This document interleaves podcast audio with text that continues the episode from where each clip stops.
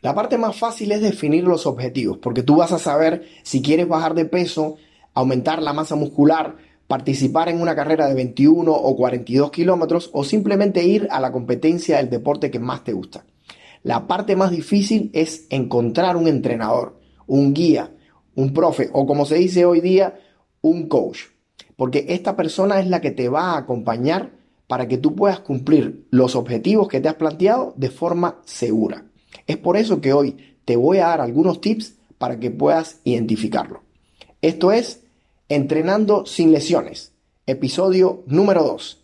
Acompáñame.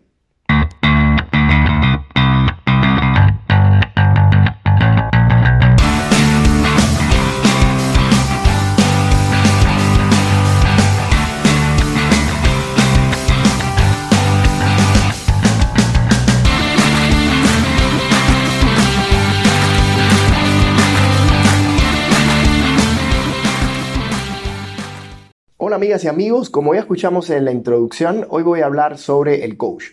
Y un tip muy importante que me viene a la mente es la capacitación de este coach. Tiene que conocer sobre metodología de la enseñanza del movimiento que nos va a dictar. Él es el primero que debe saber cómo es la técnica y también debe conocer las progresiones o las regresiones en caso de que no entendamos el movimiento o no tengamos la capacidad para ejecutarlo. De esta manera no vamos a quemar etapas ni tampoco a lesionarnos. Muy, muy importante este tip que te doy y lo puedes identificar muy fácil porque si es un coach que va a estar pendiente a que ejecutes bien, a que tengas una postura correcta, a que cumplas con los rangos de movimiento y tengas una posición segura desde el inicio hasta el final de la ejecución del movimiento, pues de esa manera te vas a dar cuenta si está prestando atención y además si realmente conoce del movimiento que nos está enseñando. También debe saber anatomía, biomecánica y sobre lesiones deportivas, porque de esta manera las indicaciones que nos va a dar para cumplir nuestros objetivos van a ser seguras, van a ser en una posición alejada totalmente a una compensación que provoque entonces por sobrecarga en las articulaciones una lesión tendinosa o de ligamentos. Es muy fácil identificar si nuestro entrenador conoce estos temas. Y te pongo un ejemplo. Si nos manda a hacer un push-up con una toma más amplia o más estrecha, o si estamos en una máquina y tenemos que hacer con los brazos una extensión de codos, podríamos preguntarle, ¿este movimiento o este ejercicio para qué me sirve? ¿Qué músculo está trabajando aquí? Si la respuesta es muy general, nos va a decir, ahí estás trabajando el pecho. Pero si es un coach que conoce estos temas, va a ser un poco más específico. Te va a decir, ah, mira, esa toma que estás realizando te va a permitir trabajar las fibras superiores del pectoral. O te puede decir, en esa posición, como tienes más músculo, más fibra muscular en la parte superior que en la parte inferior, estamos trabajando justo en esa, en esa porción inferior para que esté más parejo el músculo pectoral. De esa manera vas a darte cuenta si realmente está más enfocado tu entrenamiento en la necesidad que tienes. El segundo tip que te quiero dar es la comunicación.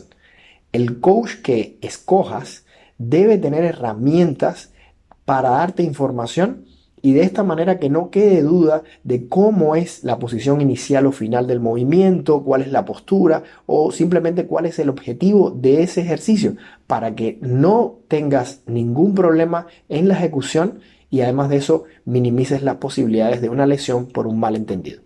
El tercer tip que te quiero dar es no buscar a tu entrenador por la cantidad de seguidores o likes que tiene en sus publicaciones de Instagram o Facebook es muy importante tener una pequeña entrevista con él donde tú le expliques cuáles son tus objetivos y además puedas escuchar de primera mano cómo juntos van a lograr llegar a estas metas. De esa manera no te vas a topar con la gran sorpresa de que en las redes sociales es una cosa y cuando te tiene delante es otra completamente. El cuarto tip que te quiero dar es la puntualidad. Todos sabemos que por distintas razones de la vida podríamos tener un problema y llegar tarde a una cita, pero en el caso del coach esto debería ser una excepción, no una regla, ya que de esta manera él va a demostrar cuánto interés tiene y cuánto respeta a su cliente. Así con un horario bien marcado y definido por ambas partes, vas a poder aprovechar toda esta hora de clase de la mano de un coach responsable. Y el quinto tip sería ser muy observador.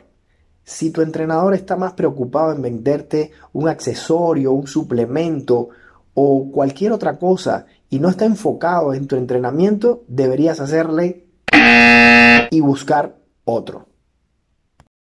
Espero que estos tips te puedan ayudar a encontrar a ese entrenador, a ese coach que estás buscando para, de la mano de él, cumplir con tus objetivos. Esta era la información que tenía para brindarte. Espero que te sea útil y si es así, déjame tu comentario en Instagram. Ya sabes que me puedes encontrar como Rodo Mobility Coach o también como Physio Experts en Instagram y en Facebook. Así que nos vemos entonces en el próximo episodio. Te mando un gran abrazo y hasta la próxima.